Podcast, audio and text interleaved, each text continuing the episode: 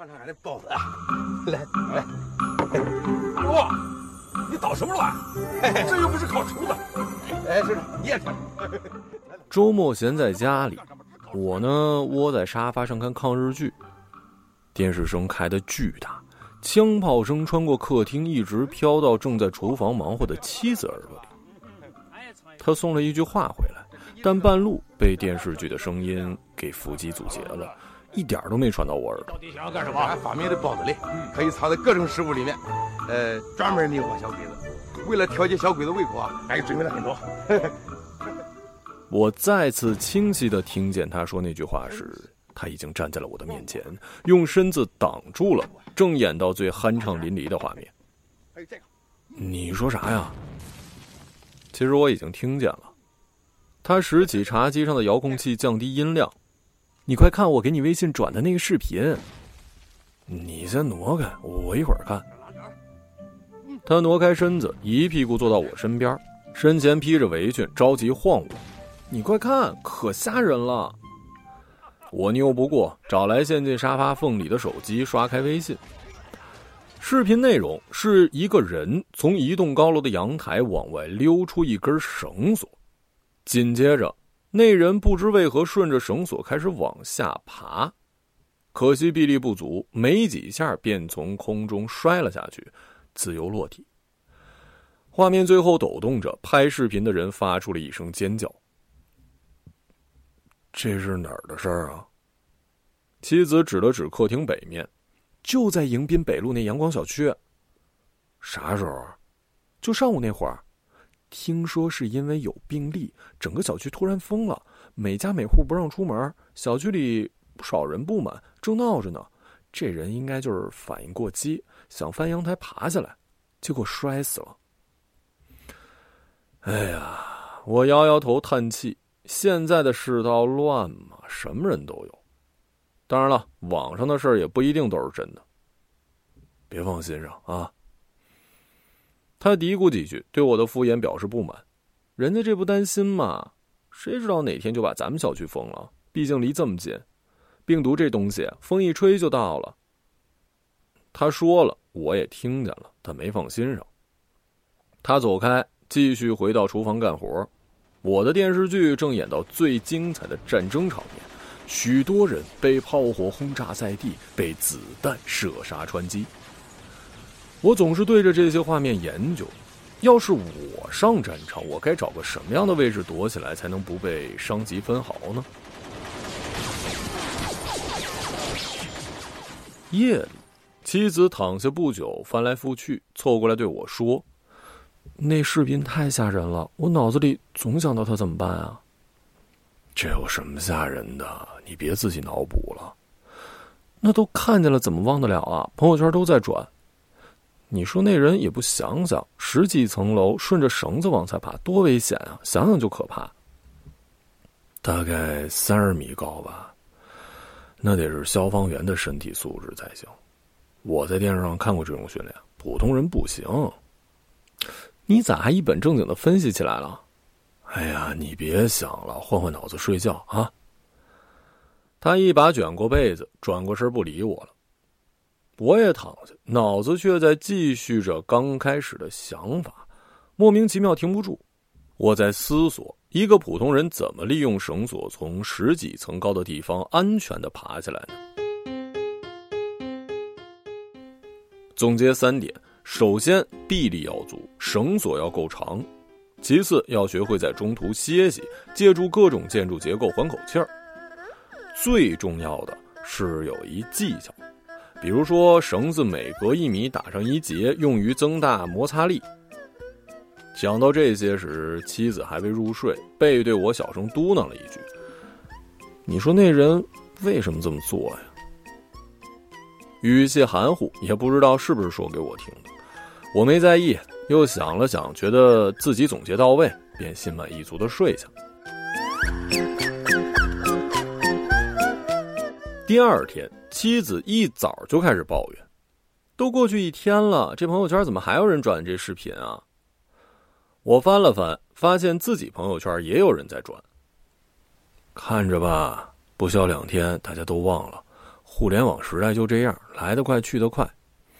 嗯，那倒是，这世上一天天发生那么多事儿。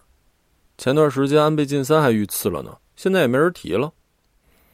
说完，他打开自己的豆浆机，开始制作早餐。喝豆浆是我们多年来的习惯。我想了想他说的话，突然为不明所以失去的生命感到可惜。你这话还触动我了。我刚刚想，这两天大家转那视频，但可能不是真的在意，也许他们明天就忘了。随便换个人都这样，对吧？我看着他说：“假如死掉的是我，也一样。”你又说什么疯话呢？但我瞬间觉得自己的话很有哲理，很想跟他继续探讨。于是我追着他，哎，总之啊，现在人跟人之间太冷漠。我们或许呢和他们一样，都不是真的关心谁死了，而且现在意外频发，人指不定什么时候就死了，你说是吧？你闭嘴吧啊！你看啊，现在全球局势动荡的很，有俄乌局势、中美关系，还有台湾形势、病毒疫情、社会犯罪，搞不好哪天我们就死掉了，也不是没有可能。把你嘴巴闭上，吃饭。他倒了两杯豆浆，前面是面包机刚烤出来热乎的三明治，可是我的脑子却停不下来。我马上想到，要是哪天我因为这其中的某件事死掉，那以后还会不会有人记起我？我嚼着面包，喝着豆浆，脑子里开始飘过一长串我此生有幸认识人的姓名，但是我不确定，这份名单中或许存在假象。我对妻子说出了我的困惑，她没好气的瞪我：“要不你就挨个打电话问问。”我听出不对劲儿，只好中断这些奇怪的想法，岔开话题：“呃，今天豆浆挺香，换了新鲜豆子啊。”他又给我续上半杯，嚼着面包：“记得咱们楼下那独居老太太不？知道咱喜欢喝豆浆，前两天特意送上来的。”哦。半杯豆浆入肚，心思又游荡了出去。到底有多少人会记起我呢？一直到上班日，我还在思索这个让人上瘾的问题。周一上午，公司里几位同事简单交流了一下上周末发生的坠楼事件，你一句我一句，确认相互知晓之后，这件事便过去了，仿佛完成了接头使命后瞬间作废的暗号。我坐在工位，心思不宁，琢磨怎么给几个多年老友发信息。先是老张，这两年身边最常联系的。老张，我问你个事儿啊，你说万一哪天要是我不小心死了，你会记住我多久啊？说什么倒霉话？什么死不死啊？兄弟，你永远在我心里。气势铿锵，仿佛他就在我眼前，举着杯，拍着胸脯跟我讲的话。再问大学多年的同窗老王，隔了半晌，对方回道：“怎么啦？是工作不顺利呢，还是生活不如意了？你可不要胡思乱想啊！现在的大环境，大家都不好过，都一样，挺一挺就过去了。没啥，就是随便问问，我开心的工作呢。那你吃饱了撑的问这个干什么？就忽然想到打听打听。这下回复更快了。”无聊，不跟你说了啊，工作忙着呢。我有些扫兴，再想着问问这辈子最好的哥们儿、发小赵晓东。我们虽然平时联系少，但是感情深。他的答案准让我满意。小东，问你一问题啊，你说万一哪天我走了，你还能记得我不？他没有立刻回我。后来我等了一个上午，也没见他发来一句话。我想，他也许是忙忘了。高中毕业之后，他去了服装厂上班，后来自己独立出来创业办厂。如今手底下百十号人，经常顾不得回消息，情有可原。我想了想，便不再问下去了。有时候呢，工作就是这样，一天不知道干了什么，浑浑噩噩就过去了。尤其最近一段时间，因为疫情肆虐，新闻处处戳人痛点，是个人心里就有几分急躁。下班前，我还没等到赵晓东回我，倒是妻子发消息让我去药店买些酒精跟口罩。听说今天下午附近又有几个小区被封了，闹得整个小城人心惶惶。还没到下班点，公司就不知为何早已冷清，许多人一声不响的裹紧身子悄悄溜了。我于是骑了车，先去药店问有没有酒精跟口罩。店员说酒精还有，口罩今天下午一下子都卖完了。我琢磨起来，突然觉得事态有些可怕，不由得打了个冷战。出了这家店，我寻思再往别处看看。驱车七八里，走了两三家，都说没口罩。我越发心急，一路都快骑到城乡结合部了。终于在一偏僻狭小的卫生所发现有货，只剩最后两包。我对医生说：“两包都要了，多少钱？”医师撇了撇头说：“五十。”这么贵？哎呦，不要啊！不要，我自己还囤着呢。我有些愤愤不平。转过钱收了口罩，忍不住往门口啐了一口。骑车回去，我察觉到周边的世界正以某种不可知的形式悄悄变得紧张混乱，大街上人群逐渐稀少，飘荡着一种诡异的气氛。我不由得也紧了紧身子，拧足油门，匆匆往家赶。回来后，在楼道里，我遇见了那个独自居住在我们楼下的老人。我拎着两大包口罩，正要上楼，正好碰见他转身出门。下班回来啦，啊，嗯，您要出门啊？他看了看我手里的东西，听说疫情严重了，我准备备些口罩。啊，是是得备点我挥挥手，便匆匆上楼。用钥匙开门时，我突然想起来，似乎我应该好意告诉老人一声，如今许多药店的口罩已经卖光了。如果需要的话，可以找我们要一点毕竟他以前总是送给我们东西。但是我听见他的脚步声已经渐渐远去，我朝楼梯间的警惕的缝隙望，已经看不见他的身影了。听说没有？最近那些被封控的小区又闹得很凶呢。妻子说这些话时，我们得知城市中潜藏的疫情远比我们想象中危险，病例的数量与日俱增。我们已经向公司申请线上办公了，估计不久就会通过。你要不也问一下你们公司吧？我觉得他说的对，便找几个同事商量怎么向公司提议。哎呀，世界比我们想的还要动荡，疫情反复这么久还没好转，俄乌冲突还在继续，中美关系持续紧张，说不好病毒和战争哪一个就降临到我们头上。你又开始说这些疯话啊！哎呀。听说被封控的小区一封就是一个月，有些甚至没有病例，就是因为离得近也得被管控。搞不明白，里面的人不让下楼，就憋房里，生活物资也不够。要是有一急事根本没人理。我算是知道为什么有人翻阳台也要往外跑了。可能吧，我们可得多准备些东西，多买些菜放冰箱里备用，再多买一些生活用品和药物，以防万一。或者我们要不回乡下吧？可这些东西也是必须的呀。嗯，有道理，你说的对。妻子在关键时刻向来比我聪明，我呢只会杞人忧天式的烦恼，而他已经在脑子里开始布局了。按照他的计划，陆续在两天里将买来的东西塞满了冰箱、医药箱以及厨房。我对即将到来的灾难并不畏惧。因为我知道他们不一定什么时候便会到来，但我又一直在担心着什么，我也说不清。我不知道怎么又忽然想到了赵晓东还没回我消息的事儿。几天之后，妻子获准在家办公，我呢还在等待公司的消息。与此同时，有风声传来，小区封控范围要扩大，学校应声停课，孩子转而整天在电脑前对着屏幕听讲。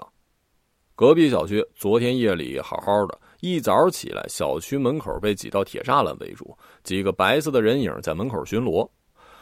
妻子看了这场景，整日失魂落魄，竟在房间里踱步。那天下午，他终于停住不安的步子，下定决心的告诉我：“咱回乡下吧，乡下比城里好，管的没那么严，相比较还自由。线上办公的话，也不耽误工作呀。”我这边还没有具体通知呢。管不了那么多了，都是迟早的事儿。你就不能提前请个假呀？要不你先开车带孩子下乡，我等等消息。明儿就算没消息，我也请假回来，行吗？他点头同意。于是趁着黄昏将近，他驱车带着我们的孩子直奔几十公里外的乡下，我则独自留守在家。那个晚上静悄悄的，入睡前我还看了一部电影，比以往大多数的时候睡得都早。次日一早，我如往常一般出门，还未走出大楼，便见几个穿着白色防护服的人围在了楼栋门口，他们冲里头喊：“都回去吧啊，小区管控了啊，大家先回去等我们消息啊。”几个邻居愤愤的上前骂了几句，被他们赶了回来。我有些手足无措，又不敢上前，堵在门厅，又不知往哪儿走，手上还拎着公文包。随后，我花了几秒想明白，风控就是这么回事儿。一夜之间，当突然有人告诉你不能离开自己家门的时候，这件事就发生了。我一边悻悻的往回走，一边给妻子发消息：“小区封了，嗯，事儿就这么巧，得亏你们前一天赶回去了。”灾难也许要降临了，不过所幸家里已有不少囤积的食物，即使一个月不出门，也不会被轻易饿死。公司发来消息说可以居家办公。妻子说让我好好照顾自己，做饭得记得一个人只要量一杯米就够。冷冻室里呢有肉食，做的话提前化好，蔬菜要洗干净。啊，我都知道。哎呀，事情没多可怕。可是几天之后，我突然感觉到了孤独。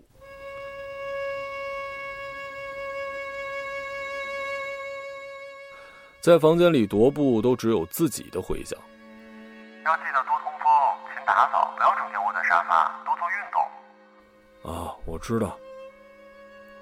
渐渐的，我又因为具有大把的时间而空虚，开始胡思乱想。医药箱你知道在哪儿吗？就在电视柜底下。有感冒发烧的迹象，记得及时吃药啊，千万不能拖着。啊，行，我知道。与此同时，我已经实在忍不住的问：“呃，万一我是说万一啊？如果我哪天死了，你会不会记得我？”他怔住了一会儿，随即我听见他变得愤怒：“你说什么呢？我要不记得你，谁会记得你啊？”我瞬间意识到，我问了一个愚蠢的问题。对啊，他不记得我，谁会记得我呀？这并不是我的忧虑，这是毫无疑问的事儿了。在家憋了几天之后，我想下楼走走，透过窗户看见外面阳光明媚，树木自由生长，小区里各种动物也都开始活跃。我下楼，但门口的白衣服拦住了我，我就出去散个步。不行，大家都不让出来。天气真好啊！阳光下的一切发着光，满眼的蓝，几乎看不见一点云。我突然感到一种莫名的愤怒。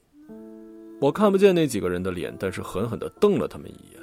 他们像是一串白色符号，不为所动。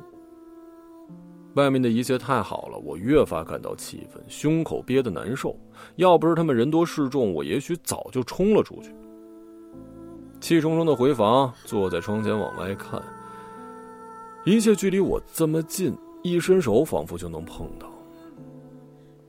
我忽然想起许多天前试图从阳台逃走却不幸丧命的人，一腔怒火从胸口直烧颅顶。我打开电脑上网，翻出前几天的那个帖子。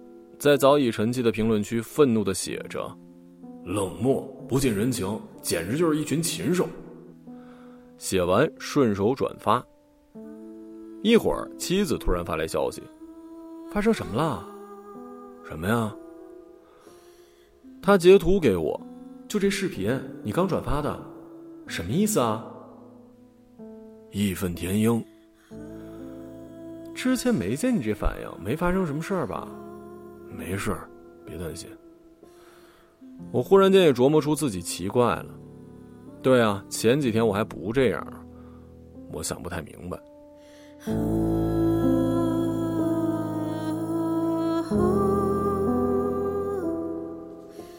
因为不能下楼，我开始每天在楼梯间上下散步，多锻炼身体总没坏处。有几次我碰见几位陌生邻居，同样在楼梯间往返跑，一开始口罩拉到下巴，见到我又捂了回去。我们总擦身而过，但是不打招呼。后来每天能碰见三四个人，但都不认识，说不上话。我开始疑惑，整栋楼里我究竟认识谁呢？我想了想，那几天便总会溜达到楼下老太太家门口。我想，可能某次正好撞见她出门，可以打一招呼，说上几句。妻子以前总是教育我，楼下老太太对咱挺好，你碰见了记得跟人打招呼，她认得你。要在这之前，我可没这习惯。但那几天我从未见老太太家里有任何人出来。我回想起前几日她正要下楼买东西时碰见她的场景。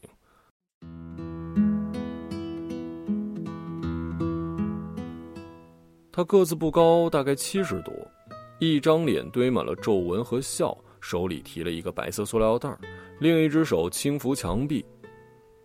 我记不清他是从哪扇门出来的，也许我找错了地方。哎，媳妇儿，我问妻子：“你确定楼下那老太太住在三零八吗？”当然了，我进去过。这几天我总往三楼溜达，也没见老太太出门啊。兴许时间点不对呗，你换个时间。老人作息不一样。哦，行。再看了一眼门牌号，没错，确实是三零八。要不我敲个门？可是说什么呢？兴许人家正在休息呢。想着，我走开一步，一步一步晃荡在楼梯上。我突然就很想朝窗外大喊一声，但实际发出的声音很小，声音就回荡在垂直的楼梯间，似乎没有传出去。几个白衣人也没有听见这动静。我伫立了一会儿，也没有等到同样的声响从大楼的别处传来，只好扫兴的回家了。房间变得十分冷清，我有点不适应，于是打开电视，持续放着抗日剧。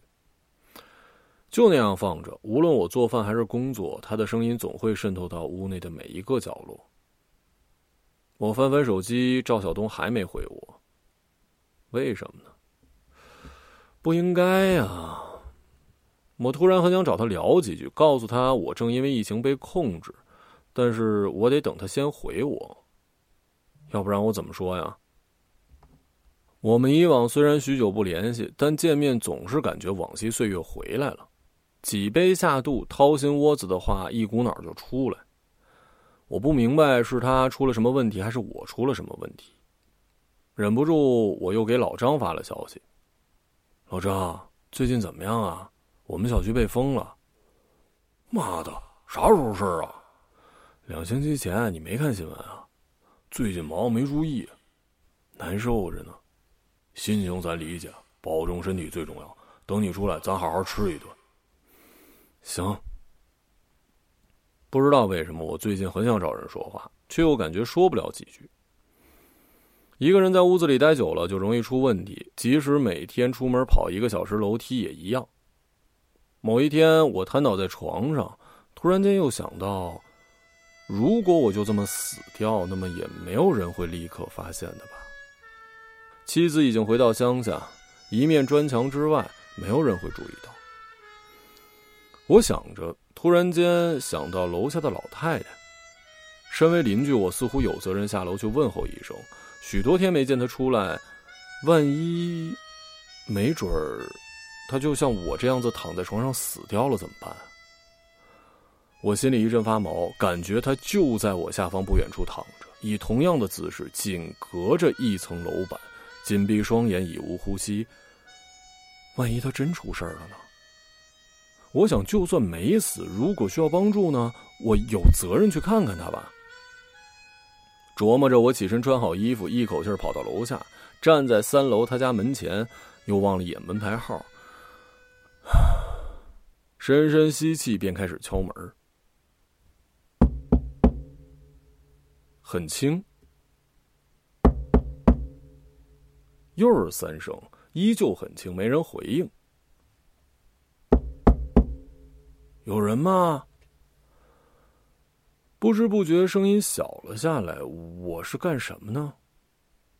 声音在楼道回响并穿过我时，我突然想：我何必多此一举？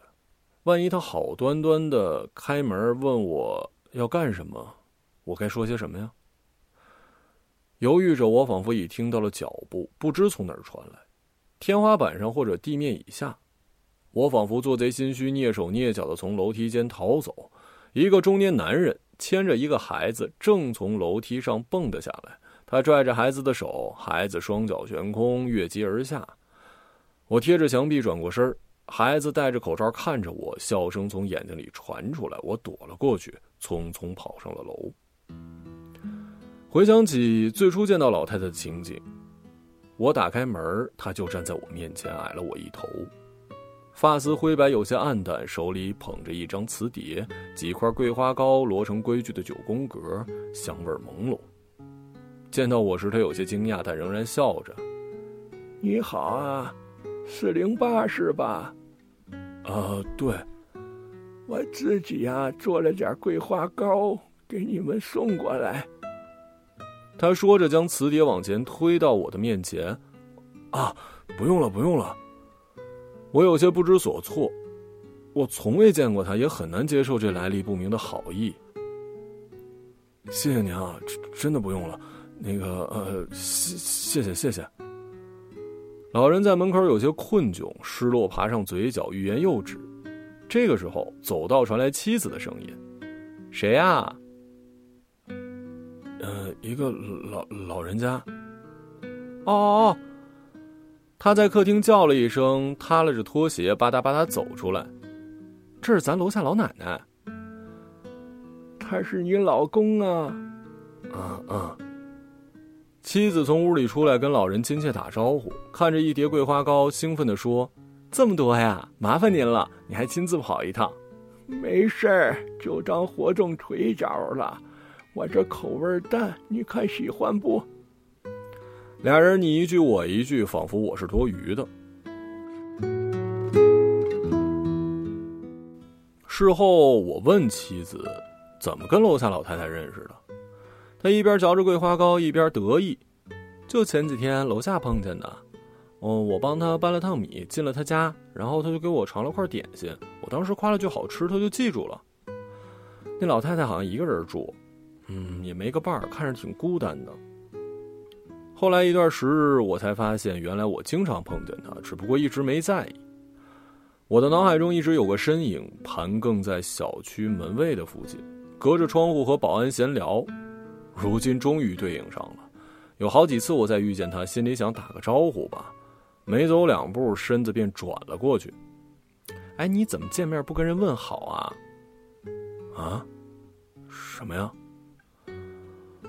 我愣了一下，马上知其所指，但自己也说不清。回了房间，我给妻子发消息：楼下那老太太是不是被家里接走了？这我怎么知道？我没见他们家孩子来呀。你怎么突然这么上心了？没什么，就是好奇，总不碰她出门。转而我陷入沉思，想起来之后他还来过我们家两次。头一次送来了他在自家阳台种的一些生姜蒜苗，后来送了一些新鲜的豆子。妻子说的对，老太太人挺好。今早我还喝了他们家豆子磨的豆浆，比任何一家早餐店现磨豆浆都好。我开始逐渐觉得自己可恶，可恶那番见人匆匆绕道的模样，可恶那说两句话便含糊其辞的习惯，继而开始陷入自责了。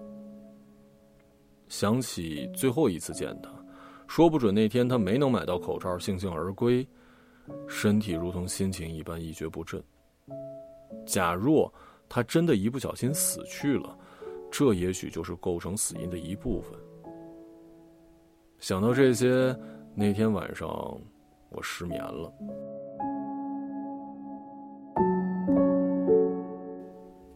第二天醒来，我铆定心思，吃过早饭便来到楼下。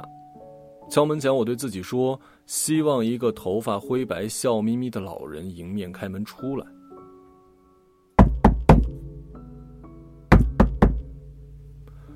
我敲得很大声，敲得手指关节清晰作痛。有人吗？我几乎开始用拳头捶门了，与此同时扯开嗓子大喊：“有人吗？有人吗？有人吗？”空荡荡的走廊回响着敲门声和我的喊叫，从一扇门跑到另一扇门，最后回到我的耳边，并没有带来任何讯息。我把耳朵贴在门上，屏息凝神听着。房间里似乎没有一丝声响，心脏不安的剧烈跳动，甚至撞向了那扇门。我继续敲了几下，唤了几声，对门开了，一个年轻男人从门缝露出半个脑袋，抛出一句话：“吵什么吵啊你？找谁啊？”“哦，那个，找你们对门老太太。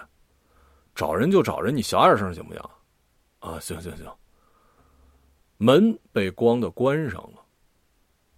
我没再敲门，兴许老太太耳背没听见。我安慰自己，哪有人那么轻易死掉？下午再来试试吧。下午呢，我更换了策略，维持一个力度敲门，仿佛是一个打点计时器。好半晌没回应，我注意到我的手已经开始发抖，气息不均匀，渐渐几乎叫不出声来。还是对门开了，我应声停住，看见半个脑袋。给老子他妈小点声！那半个脑袋说完，用一只眼睛瞪了我一眼，没来得及反应，门又关上了。不会出事的，不会出事的。前几天好好的人，怎么可能突然死掉呢？就算疫情严重，中美关系那么紧张，俄乌冲突那么激烈，也都还和一个老太太的生死差着十万八千里呢。兴许第二天来就有人开门了。我扶着墙壁，像个老人一样的走回了自己的屋子。后两日事情同样离奇，我在这边敲门，总是对门有人出来，我为此挨了不少骂。我逐渐寝食难安，失眠多日，豆浆都喝不下去。枪战片听起来像是一场无声电影，我一定要去楼下的房间里看一眼。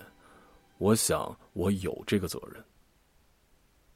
站在阳台，我探出大半个身子，看见楼下阳台窗户隐约露出一条缝两片光亮之间，如罪恶般模糊的缝。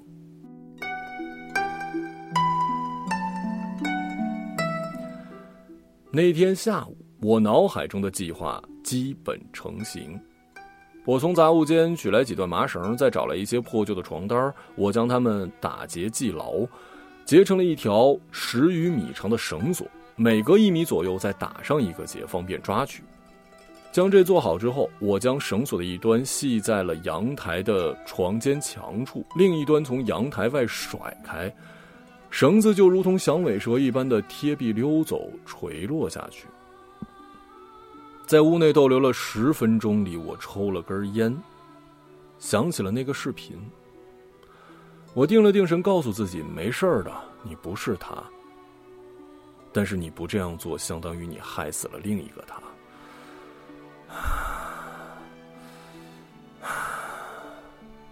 我深吸气，提起劲儿，趴下做了几十个俯卧撑，热了热身，才准备真正动手。这个决定我没有跟妻子提，也没有跟任何人提，当然更没有跟老太太提起，她只与我有关。我看了一眼手机，妻子还没发来消息，其他人此时也销声匿迹。我发给赵晓东的消息记录被掩藏在一系列无用的对话框深处。下午四点五十分，我开始从阳台往外攀爬，在阳台外感受到双脚凌空的一刹那，我突然间又不禁想到：如果此刻我就这样突然掉下去摔死，会有多少人记得我呢？当然，这个答案我永远不得而知，此时亦不重要。我要做的只是一点点往下爬。事情并没有想的那么简单，粗粝的麻绳很快勒得我掌心灼热，还没往下挪两三个节点，我就已经感觉手掌火辣辣的刺痛，仿佛早已揭开了一层皮。爬到三层的时候，我停在了半空，或者说是悬吊在了半空。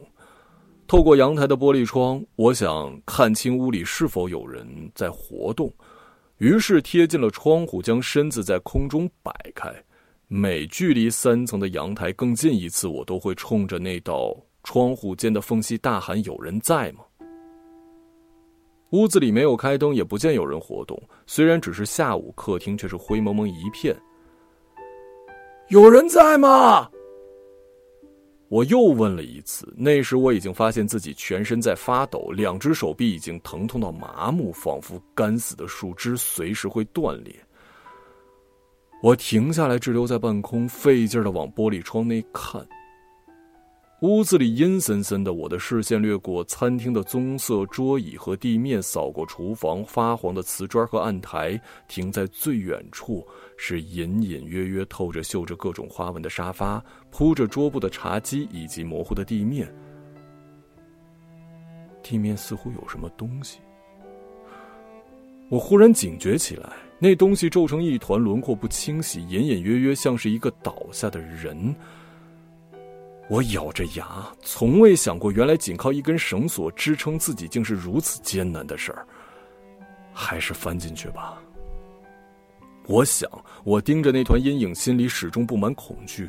它既像一具蜷曲的身体，披头散发，又像是一根倒地的拖把，凌乱不堪。我睁大眼，眯着眼，无论怎样都无法确定那是身体还是拖把。我几乎想大声祈求他。让我看清楚，但一切都来不及了。我从未想过我如此脆弱，如此体力不支。当我伸手去够那扇窗户的缝隙，我发现右手如枯枝般失去了生命力，整个身体拖着我的意识往下坠。我想起视频里那人坠落时并未发出尖叫，原来我也没有。在空中坠落，许多人根本无法呼喊。那一刻，我想象我就是视频中死去的人，追问究竟会有多少人在我死后想起我。但是，我也忽然想到，我不过是从三楼摔下来而已，这个高度很可能根本不会死，最多只是骨断筋折，更何况下面还是一片草地。我歌唱每一条河袅袅炊烟小小村路上一一个朗读者马